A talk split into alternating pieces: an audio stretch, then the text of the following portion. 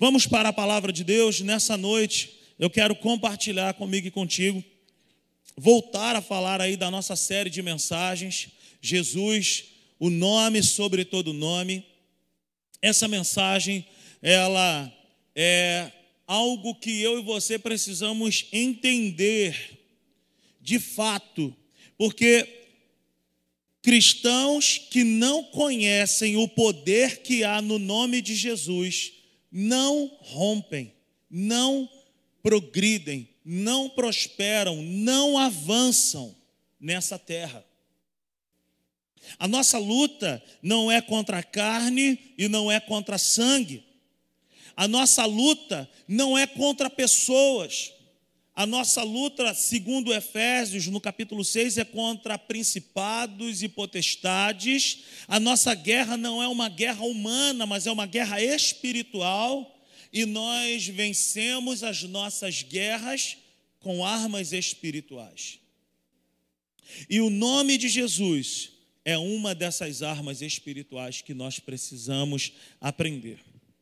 Falando isso, eu te convido abrir a sua Bíblia em Filipenses, no capítulo 2, a partir do verso 5, nós vamos fazer a leitura. Paulo, debaixo de uma revelação do Espírito Santo, ele fala a respeito do nome de Jesus, a respeito dos atributos que esse nome possui. Filipenses capítulo 2, 5 diz: Seja a atitude de vocês a mesma de Cristo Jesus, que, embora sendo Deus, não considerou que o ser igual a Deus era algo que devia apegar-se, mas esvaziou-se a si mesmo, vindo a ser servo, tornando-se semelhante aos homens, e sendo encontrado em forma humana, humilhou-se a si mesmo e foi obediente até a morte e morte de cruz. Por isso, Deus o exaltou a mais alta posição e lhe deu o nome que está acima de todo nome, para que ao nome de Jesus se dobre todo joelho nos céus, na terra e debaixo da terra. Obrigado.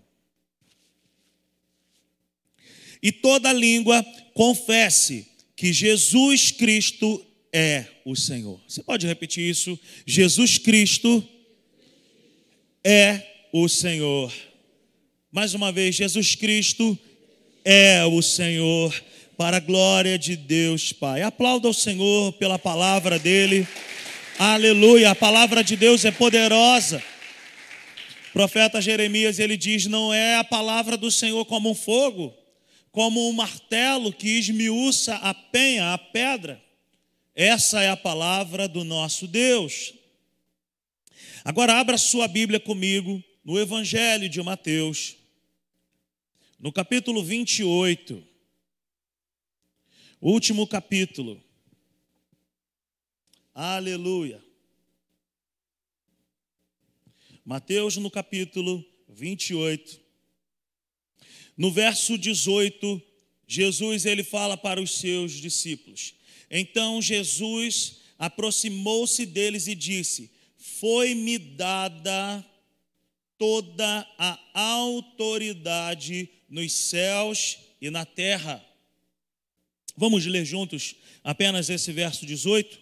Então Jesus aproximou-se deles e disse: Foi-me dada toda a autoridade nos céus e na terra. Queridos, essa palavra aqui autoridade no grego é exousia, é autoridade, é poder para fazer alguma coisa, poder para exercer algo. A gente já falou aqui algumas vezes. O que que o nome de Jesus carrega de tão especial? Ao ponto de Paulo em Filipenses dizer que ao nome de Jesus foi dado poder. Poder que traduzido do grego para nós, para o português, é dunamis. Traduzindo um pouco mais, a gente vai ver que essa palavra vai falar sobre dinamismo. Um pouco mais dinamite. O que, que o nome de Jesus carrega de tão especial? O nome de Jesus carrega essas duas coisas: autoridade e poder. O nome de Jesus carrega essousia e o nome de Jesus carrega dunamis. O nome de Jesus sobre a minha vida e sobre a tua vida é a habilitação que nós precisamos para andar em autoridade nessa terra. E o nome de Jesus é a habilitação para que eu e você possamos andar em poder nessa terra. Se eu e você, como cristãos, desconhecermos essas coisas, nós vamos andar como reis e sacerdotes escravizados nessa terra. A Bíblia não me chama e não te chama para andarmos como órfãos e mendigos nessa terra. O apóstolo Pedro vai dizer que eu e você somos raça eleita, geração santa, geração que foi comprada por alto preço, sangue. Para quê? Porque que eu e você precisamos entender a respeito do nome de Jesus.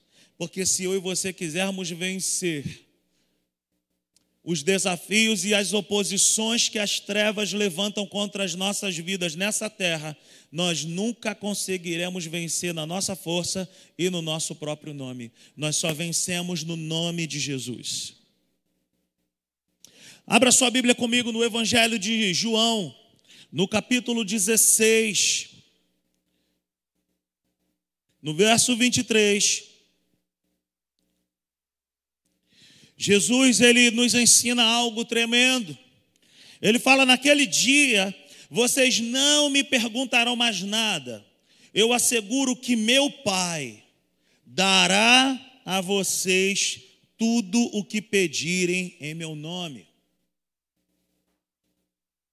Jesus está dizendo para mim e para você, como filhos amados que vocês são, que nós somos, se eu quiser pedir alguma coisa nessa terra, eu preciso pedir em nome de Jesus. O nome de Jesus é a chave, é a chave que abre a porta que eu e você precisamos. O nome de Jesus é a habilitação que eu e você podemos pedir ao Pai. Por que, que o Pai nos dá presentes? Por que, que o Pai nos abençoa? Por que, que o Pai opera milagres na nossa vida? Não é porque nós somos bonzinhos, porque nós não somos. O Pai não nos dá nada por causa da nossa performance. O Pai não nos dá nada por causa do nosso mérito. O Pai não nos dá nada por causa que fizemos isso ou aquilo. Pasmem-se, o Pai não nos dá nada porque nós somos homens e mulheres de oração porque eu posso ser uma pessoa que oro muito isso, aquilo, e essa palavra não é uma palavra para dizer que não precisamos orar, pelo contrário. Nós precisamos orar, nós precisamos buscar, nós precisamos jejuar, nós precisamos clamar, sim, mas o Pai não nos dá nada porque nós somos bons, porque oramos muito, porque subimos muito monte, porque nos ajoelhamos muito. Tudo que Deus nos dá, Ele nos dá por causa do nome de Jesus. Porque o nome de Jesus, a pessoa de Jesus, ele cumpriu todas as exigências que o Pai precisava. Então Jesus é a nossa habilitação. Quando nós entramos, na, quando nós estamos na presença do Pai para pedir alguma coisa, nós, quando falamos o nome de Jesus, o Pai olha para o sangue que foi vertido naquela cruz. Ele olha, ele olha para a obediência de Jesus e nos habilita. Então Jesus está dizendo o seguinte: peçam em meu nome. Peçam em meu nome. Não é porque nós somos bons, gente. Queridos, orar, estar na igreja é maravilhoso, precisamos disso. Temos que fazer isso. Ler a Bíblia, temos que ler. Orar, temos que orar. Clamar, claro. Não podemos deixar de fazer isso. Mas não são, não é por causa dessas coisas que Deus nos ama. Deus nos ama por causa do sacrifício do seu filho Jesus naquela cruz. Você consegue me entender? Quantos me entendem nessa noite? Deus me ama e Deus te ama porque Ele amou o filho primeiro. E o filho obedeceu com uma obediência tão radical que ele nos carregou junto. Ah, nós, nós estamos na aba de Jesus. Você já levou alguém para alguma festa muito boa na tua aba? Aquele casamento que tu falou assim: vou levar você, meu amigo. Aí o cara chegou lá naquela festa lá, não, está comigo. Oh, passa batido. Aleluia. É assim que Jesus faz comigo e contigo. Não é porque nós somos bons, é porque Ele é bom. Se quisermos nos achegar ao Pai, só será possível se nós formos em nome de Jesus. À medida que eu e você conhecemos a palavra, à medida que nós conhecemos o que nós somos em Cristo, à medida que nós nos apropriamos das promessas que Jesus conquistou na cruz para mim e para você. As nossas orações passam de ser meras palavras, elas passam a ser poder. Então, à medida que nós conhecemos a palavra e à medida que nós conhecemos aquilo que nós somos em Cristo, as nossas orações passam de nós para as mãos do Senhor. Como? Em nome de Jesus. Tudo que eu e você precisamos fazer, nós precisamos fazer nesse nome. De fato, esse nome tem poder. Queridos, Jesus é a garantia de sempre sermos ouvidos. Jesus é, você pode repetir isso nessa noite? Jesus é a garantia de sempre eu ser ouvido pelo Pai. Eu sou apaixonado por um texto que se encontra no Evangelho de João, no capítulo 11, quando Jesus vai ressuscitar o seu amigo Lázaro. A Bíblia vai dizer, eu estava lendo isso essa semana e algumas coisas eu acho até engraçado no texto. Marta sempre precipitada no falar. Marta era irmã de Lázaro e irmã de Maria. Marta e Maria, aquelas duas irmãs de uma aldeia em Betânia, aonde certa vez Jesus foi na casa delas e Marta ali correndo para cima e para baixo, super ocupada, Gente, eu sinto que as pessoas estão com frio. Eu estou aqui derretendo de calor, então desliga um ar aí. Eu, eu, o pastor dá a vida. Não, mas só tem um ligado, gente, pelo amor de Deus, aí não. Só tem um ligado. Aí o pastor vai dar a vida pelas suas ovelhas, mas a gente vai, vou, vou morrer aqui mesmo. Aí não dá. Eu já estou suando aqui igual não sei o quê. Então preste atenção, Marta e Maria são essas duas irmãs, e no Evangelho de, de João, no capítulo 11, a gente percebe algo bem, bem assim, engraçado até.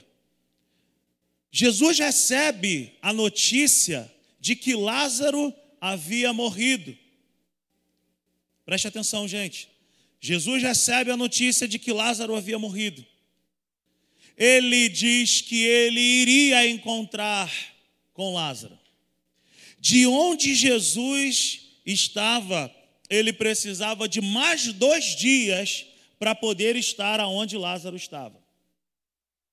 Ele recebe a notícia, já tinham dois dias. E ele precisava de mais dois dias para poder estar onde Lázaro estava. E a Bíblia vai dizer que Lázaro já estava dentro daquela gruta morto há quatro dias. É a conta. Dois dias Jesus recebe a notícia, mais dois dias para ele voltar. Não tinha metrô, não tinha Uber naquela época. Preste atenção. A primeira fala de Marta quando encontra com Jesus, ele fala assim: se tu tivesse chegado antes, não tinha acontecido nada disso. E Jesus, ele continua a sua jornada. e ele diz assim: Eu sou a ressurreição e a vida. E ela não entende muito bem o que Jesus estava querendo dizer. Mas chega um momento crucial aonde Jesus está de frente para essa gruta. Aonde Jesus está de frente para o lugar aonde o seu amigo e era amigo de Jesus, porque Jesus chora. E as pessoas falam assim: como o Lázaro era amado por ele. Gente, o nosso Jesus é maravilhoso. Ele se compadece das nossas dores. Ele chorou a morte do amigo. O menor versículo da Bíblia, porém um dos mais poderosos para mim. Jesus chorou. O Rei da Glória chorou por causa de um ser humano. Isso revela para mim para você que quando nós estamos passando por alguma adversidade na nossa vida, Ele sempre está conosco. Mas olha, presta atenção, a Bíblia vai dizer, e eu fico imaginando ali o cenário, aquelas pessoas em volta de Jesus, falando assim: vamos ver o que esse cara vai fazer agora, meu irmão. Quatro dias que ele já está aí dentro. Deve estar um fudum terrível dentro dessa gruta. Vamos ver o que ele vai fazer. Jesus chega de frente para aquela gruta e ele age de uma maneira muito poderosa. Eu não sei se você já percebeu isso. A Bíblia vai dizer que Jesus fala assim: Pai, tu sempre me ouve. Querido, eu não sei se tu entende isso. Eu e você, em Jesus, sempre somos ouvidos pelo Pai. Jesus ele fala assim: Olha, Pai, tu sempre me ouve. Então tiraram a pedra, Jesus olhou para cima e disse: Pai, eu te agradeço porque me ouviste. Na minha versão, em outras versões, diz: Tu sempre me ouves. Aleluia. Agora deixa eu te falar um negócio muito legal. Jesus, de frente para essa gruta, ele pede para as pessoas tirarem a pedra. E Jesus isso demonstra que esse local onde Lázaro estava era um local onde outras pessoas estavam também sepultadas. E aonde que está a chave? Jesus ele chega e fala: Lázaro, vem para fora. Porque se Jesus abre a boca e fala: morto, vem para fora outras pessoas iriam ressuscitar, porque Ele é a ressurreição e Ele é a vida. E ele foi bem específico ao dizer: Lázaro, venha para fora, porque o propósito não era os outros, o propósito era Lázaro. Como que tu me prova que ele poderia ressuscitar mais pessoas? Mateus, no capítulo 27, quase que no final vai dizer que quando Jesus está na cruz e morre, a Bíblia vai dizer que os sepulcros na cidade se abriram. Houve uma treva, houve escuridão de três horas na cidade, aonde ficou tudo escuro. E a Bíblia vai dizer que muitos mortos foram ressuscitados e saíram andando pela cidade. Por quê? Porque o nome de Jesus carrega o que? Autoridade. O nome de Jesus carrega a sua autoridade, o seu poder. O nome de Jesus carrega a sua essência. E a essência de Jesus é o que? Eu sou a ressurreição, eu sou a vida. Tudo que eu e você precisamos está no nome de Jesus. Por isso que nós precisamos conhecer sobre o nome de Jesus. O Pai sempre me ouve. Quando você for orar, querido, ore com, com ousadia e coragem. Ore sabendo que você não está passando o tempo, você está investindo tempo. Nunca mais ore na sua vida desconfiando se Deus te ouve ou se Deus não te ouve, porque em Jesus eu e você sempre seremos ouvidos. Como a gente ensina aqui na igreja, não existe nenhuma oração que não é ouvida. A única oração que não é ouvida é aquela que não é feita.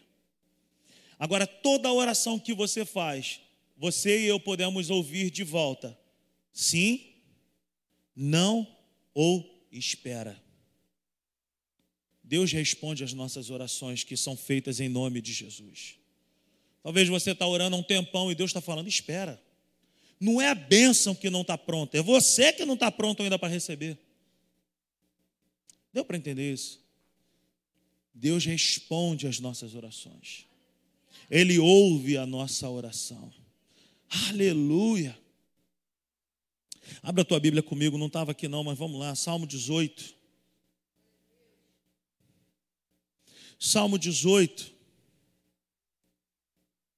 Olha só, Salmo 18, versículo 1 ao verso 6. Eu te amo, ó Senhor, minha força.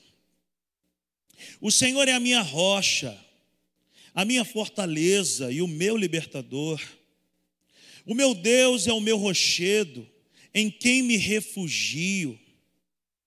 Ele é o meu escudo e o poder que me salva, a minha torre alta Clamo ao Senhor, que é digno de louvor, e estou salvo dos meus inimigos. As cordas da morte me enredaram, as torrentes da destruição me surpreenderam, as cordas do Sheol ou as cordas do inferno me envolveram, os laços da morte me alcançaram. Querido, vamos dar uma parada aqui e pensar que Davi está fazendo uma oração, dizendo que ele está sendo perseguido, literalmente falando, ele estava sendo perseguido. Era um contexto literal de guerra, aonde Saul e seu exército estavam procurando matar Davi. Ele está dizendo a respeito de um exército muito mais poderoso e numeroso do que ele. Mas no verso 6, ele fala algo que é para a minha vida e para a tua vida. Na minha aflição, clamei ao Senhor, gritei por socorro ao meu Deus. Do seu templo ele ouviu a minha voz, meu grito chegou à sua presença, aos seus ouvidos. Queridos, quando você e eu formos orar, nós nunca mais podemos orar achando que Deus não está nos ouvindo, achando que nada pode acontecer. Tudo pode acontecer quando um joelho se dobra, quando alguém clama, quando alguém ora. E a nossa palavra aqui é falando sobre o nome de Jesus. Ora no nome de Jesus, clama pelo nome de Jesus que eu tenho certeza que as coisas mudam.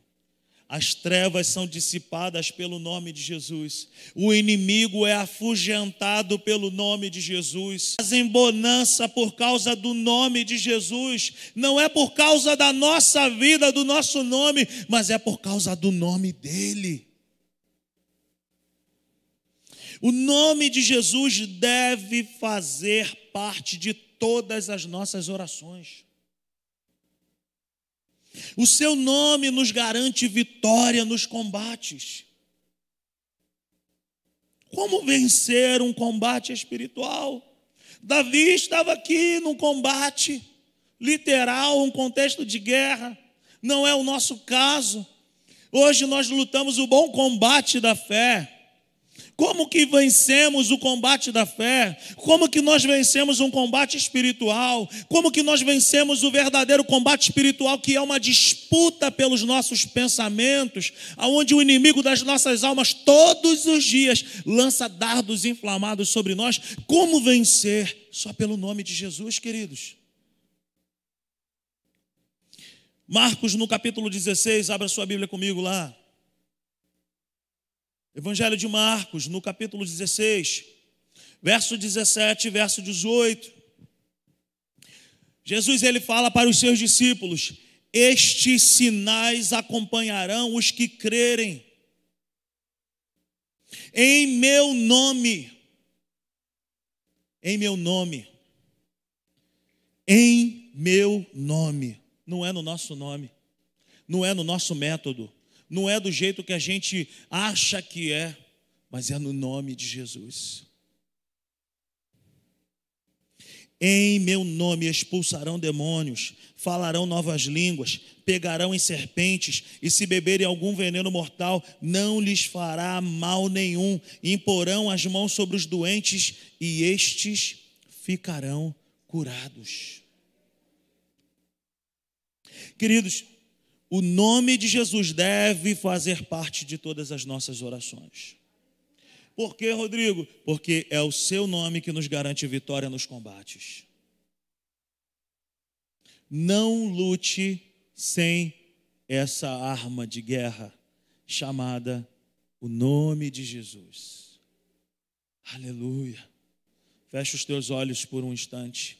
Coloca a tua mão sobre o teu coração nessa noite e declare para você mesmo o nome de Jesus. Diga com autoridade: o nome de Jesus me garante nos combates. O nome de Jesus vai à minha frente. O nome de Jesus, ele chega primeiro em todos os meus combates. Aleluia! Aplauda ao Senhor bem forte nessa noite. Por que, que eu digo que o nome chega na frente? O nome de Jesus sempre chega na frente. No Antigo Testamento a gente vai ver Davi indo lutar, indo para um combate contra Golias, bem maior do que ele. E a Bíblia vai dizer que Golias olha para Davi, aquele tamaninho, e fala assim: está achando que vai lutar contra um cachorro com pedras e pau? E Davi fala para ele assim: Olha só, deixa eu te falar um negócio aí. Presta atenção no que eu vou te falar. Eu não vou lutar contigo na mão eu vou contra você no nome do Senhor dos Exércitos. Antes de Davi tacar uma pedra, Davi lançou o nome. Se eu fosse você, eu anotava isso. Antes de Davi jogar uma pedra, ele lançou o nome. Aonde que Davi venceu o gigante? No nome. A pedra foi depois. O que deu poder para a pedra foi o nome.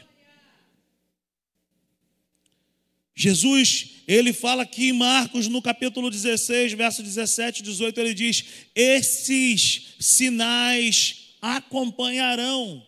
Ruth, ele não diz assim, olha, de repente, quem sabe, talvez, ele fala, não, esses sinais acompanharão. É um fato, queridos é um privilégio. Eu e você podemos entrar em um combate espiritual dizendo: não é no meu nome que eu vou vencer essa peleja, é no nome de Jesus. A tua família, o teu casamento, a vida dos teus filhos, a vida, sei lá, de quem for que você está clamando, querido, Pare de lutar no seu nome, na sua estratégia, no seu método e passe a orar crendo no nome de Jesus. Quando nós oramos no nome de Jesus, às vezes nós até podemos falar menos, mas se o nome de Jesus estiver, o efeito é muito maior. Se desespere, não se desespere, mas coloque o nome de Jesus na frente. É um privilégio para aquele que é filho de Deus, querido. É um privilégio para aquele que nasceu de novo. Não adianta saber do nome de Jesus, você tem que crer, você tem que ter, você tem que possuir esse nome e o direito de poder ser chamado de filho de Deus. Eu já contei essa história para você, certa vez o Billy Graham, falecido Billy Graham, um dos maiores evangelistas que o mundo já teve. A Bíblia vai dizer que uma vez ele foi pregar em uma cruzada evangelística na Índia. E diz a história que no final da sua pregação ele fez um apelo. E todo mundo, ele fez um apelo assim: quem quer receber Jesus como Salvador? Todo mundo que estava lá levantou a mão. Todo mundo. E aí, por um momento, ele ficou pensando assim, falou: Nossa, que bênção, que maravilha. E ele perguntou de novo antes: Quem quer receber Jesus como Salvador? Todo mundo. E aí o intérprete que estava com ele falou assim: Reverendo, faça uma pergunta diferente. Pergunta quem deseja receber Jesus como único e suficiente Salvador. Porque na Índia, querido, até microfone é Deus.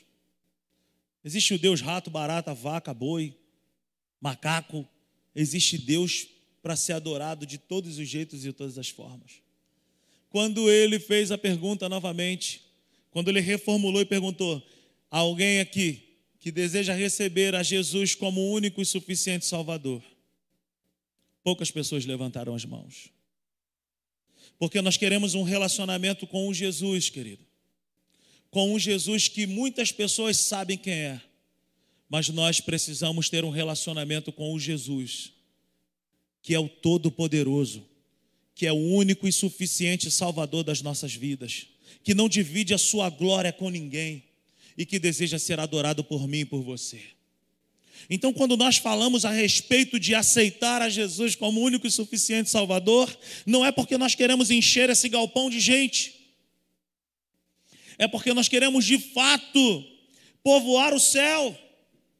Porque de fato, no próprio Evangelho de Marcos, Jesus diz: Todo aquele que crê no meu nome e for batizado será salvo, mas aquele que não crê já está condenado. O apóstolo Paulo diz que se nós quisermos a salvação, nós precisamos crer com o coração e confessar com os nossos lábios. Então preste atenção nisso hoje, por favor. Se você ainda não tem uma aliança com Cristo, você está lutando sem armas espirituais. Se você não tem Jesus como teu único e suficiente Salvador, você está em uma guerra sendo atacado por um exército inimigo terrível e fortemente armado, enquanto você está lutando na mão, na sua própria força. Então deixa Jesus entrar na tua história. Deixa Jesus mudar o teu contexto de vida. Deixa ele ser o único e suficiente da tua vida. Porque quem tem a Cristo tem essa autoridade, quem tem a Cristo tem esse poder. Os sinais acompanharão os que crerem em meu nome. Imporão as mãos e eles serão curados. Imporão as mãos e os oprimidos serão libertos. Falarão em novas línguas. Aleluia. É um privilégio para todo aquele que tem a Cristo como único e suficiente Salvador. Aleluia. Qual é o tamanho desse poder que opera em nós? Você pode mensurar o tamanho disso? O tamanho desse poder que opera em nós é do tamanho de Jesus. Voltemos a Mateus no capítulo 28. Mateus no capítulo 28, verso 18 ao verso 20, diz: Então Jesus aproximou-se deles e disse: Foi-me dada toda a autoridade, não foi só um pouco, não foi só uma, um percentual, foi-me dada toda a autoridade nos céus e na terra, portanto, vão. Será que você pode falar isso olhando para essa pessoa que está ao seu lado? Portanto, vá Olha o que está escrito: portanto, vão e façam discípulos de todas as nações, batizando-os em nome do Pai, e do Filho e do Espírito Santo, ensinando-os a obedecer a tudo o que eu ordenei a vocês, e eu estarei sempre com vocês. Não um dia, não por um tempo, mas sempre. Até onde, Rodrigo? Até o fim dos tempos. O que, que eu aprendo com isso aqui que nós acabamos de ler? Veja, o chamado para um cristão é o seguinte: o id. Que na tradução, no original, não é id, mas é indo. Qual é a diferença? Quando eu digo indo, eu nunca deixo de ir. Eu não paro. Eu estou sempre em movimento com Ele indo pelo caminho ensinando, batizando, ganhando gente, orando pelos enfermos, indo, fazendo discípulos. Veja bem, indo, e não está escrito, eu fui um dia. Quando a Bíblia diz para mim e para você que o chamado é para o ide, é para o indo, é porque existe o que? Um dinamismo nisso, um movimento. Eu não posso parar. O nome de Jesus é a capacidade que me faz estar em pleno movimento, frutificando sempre. Então ele me fala a respeito de ser constante. Eu não posso ser alguém que não tem uma constância com Deus, que não tem uma constância em ser assíduo na oração, na leitura da palavra, não congregar, não estar em comunhão com os irmãos. Eu preciso estar em pleno movimento. E Jesus ele fala toda autoridade, todo poder. Queridos, eu e você não somos zumbis andando por essas terras. Somos filhos amados, eleitos do Senhor, andando por essas ruas, carregando o Rei da Glória dentro de nós. Eu e você somos a oportunidade que o mundo precisa. Bill Johnson ele diz: "Nós devemos um encontro com Deus para a humanidade". As pessoas precisam olhar para mim e para você com olhos de esperança. Não é porque eu sou bom e você é bom, mas é porque aquilo que nós carregamos dentro de nós tem todo o poder para transformar a vida de alguém. É por isso. Você já parou para pensar, querido, que ele poderia, ele poderia preferir escolher um lugar geográfico e dizer eu vou habitar nesse lugar, mas ele preferiu habitar em mim e em você, os que cremos nele. Por que isso, gente? Por que, que ele prefere habitar em pessoas? Porque pessoas andam por tudo que é lugar. Por tudo que é lugar, nós podemos levar o Rei da Glória para outras pessoas, que vão levar o Rei da Glória para outras pessoas, que vão levar o Rei da Glória para outras pessoas. Deus está contando com uma geração de cristãos maduros Deus está contando com uma geração de cristãos que entendem que não estamos aqui de bobeira nessa terra, mas que estamos aqui com um propósito definido, de sermos cheios do Espírito Santo, de sermos cheios do fogo do poder do alto, revestidos de unção, impondo as mãos por onde nós estivermos para libertar e curar. Ou você pensa que você está aqui simplesmente para vir à igreja? Não, querido. O nome de Jesus, eu escrevi isso aqui. O nome de Jesus é como um cheque assinado. Nós estamos aqui em uma geração que não sabe nem o que é cheque. Daqui a pouco nem cartão vai ter mais. Gente, mais para os mais novos aí, existia um negócio chamado cheque. Que quando alguém precisava comprar alguma coisa muito caro, por exemplo, falava assim, por exemplo, uma empresa. Ô fulano, quem já foi office boy aí? Levanta as mãos aí. Eu já fui office boy. Só eu e meu amigo lá atrás. Só tem dois office É impossível que não tenha mais alguns homens aqui que não tenha sido office boy na vida. Eu e o Alan fomos office boy. O patrão, o dono da empresa, ele chegava e falou assim: você vai lá no lugar tal, você vai pagar uma conta para mim, mas eu não sei quanto que é essa conta. Mas você vai levar um cheque assinado para mim. E aí chegava lá, a gente perguntava, quanto que deu aí? Não sei o que, ah, deu R$ 1.500. A gente ia lá e preenchia, R$ 1.500. O cara que era o dono da empresa, ele confiou em, ele confiou em mim. Ele me deu um cheque assinado e ele diz para mim assim: vai lá e usa esse cheque assinado e resolve o problema que eu tenho. É exatamente isso que Jesus fez comigo e contigo com o seu nome. O nome de Jesus é como um cheque assinado. Ele diz para mim e para você todos os dias da nossa vida: eu te dei um cheque assinado chamado Bíblia Sagrada. Nesse cheque está escrito aí em meu nome, em meu nome, em meu nome, em meu nome, em meu nome, em meu nome, em meu nome, você vai fazer em meu nome, em meu nome. O nome de Jesus é como um cheque assinado contra as obras do inferno. E a nossa vida hoje, querido, é de andar com esses cheques assinados aí no reino do Espírito Santo. Se Satanás vem contra a minha vida e contra a tua vida, larga-lhe um cheque assinado na lata dele dizendo: Satanás, tu vem contra mim Tu vem contra mim com esses ardis, com essas flechas, mas eu vou contra você em nome de Jesus. Eu te repreendo nesse nome. Eu te dou uma palavra agora em nome de Jesus. Não é bem assim do jeito que tu está dizendo, não. A Bíblia diz isso ao meu respeito e no nome de Jesus eu me levanto contra você agora. Quantos tem cheques assinados aí nessa noite? Quantos têm cheques assinados que vão sair por essas ruas aí, largando o aço nesse cheque aí nas trevas? Aleluia! Preste atenção nessa frase que eu quero te falar. A nossa vida hoje é resultado dos cheques que nós preenchemos antes. O estado que está a minha vida hoje e a tua vida hoje é resultado se nós, se nós demos esses cheques aí no nome de Jesus ontem.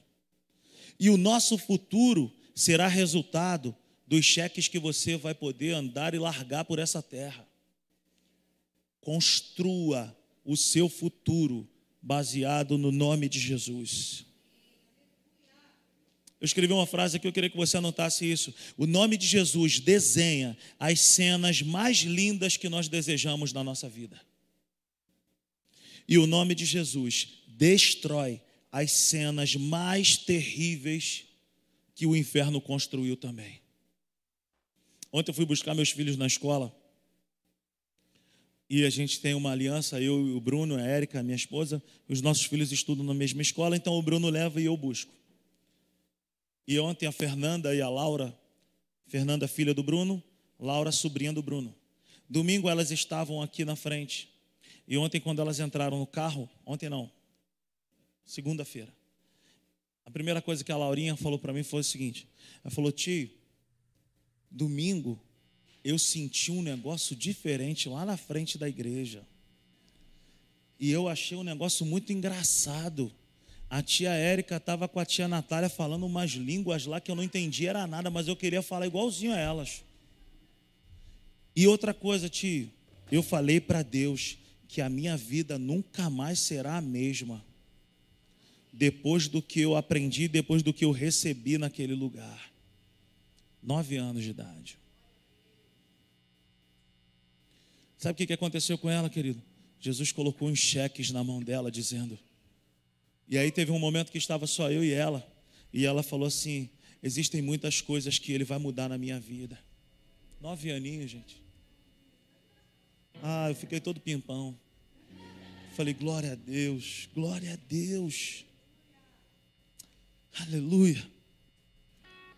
O nome de Jesus desenha as cenas mais lindas que nós desejamos. E o nome de Jesus destrói as cenas mais terríveis que Satanás construiu contra a nossa vida. Para nós encerrarmos, você que está anotando aí, você que não está anotando, traga material de anotação. Primeiro princípio: o poder que está em nós é suficiente para andarmos em vitória. Quer vencer nessa terra? Utilize o nome de Jesus. Segundo princípio, o nome, o poder nos capacita, mas nós não estamos isentos de combates. Nós estamos inseridos em um contexto de combates mas nós possuímos a arma mais poderosa que nós poderíamos ter: o nome de Jesus. Terceiro princípio: o nome de Jesus nos tira da inércia. O nome de Jesus nos tira da paralisia espiritual e nos movimenta da maneira correta. É essa música mesmo, Hugo. Aleluia. Quarto princípio: o uso do nome de Jesus é irrestrito. O que, que eu acabei de dizer? O nome de Jesus é irrestrito. Se você tem Jesus como teu único e suficiente Salvador, você pode abrir os teus lábios, você pode levantar as tuas mãos e declarar, para que todos possam saber: o meu Deus é grande, o meu Deus é poderoso, o meu Deus é soberano.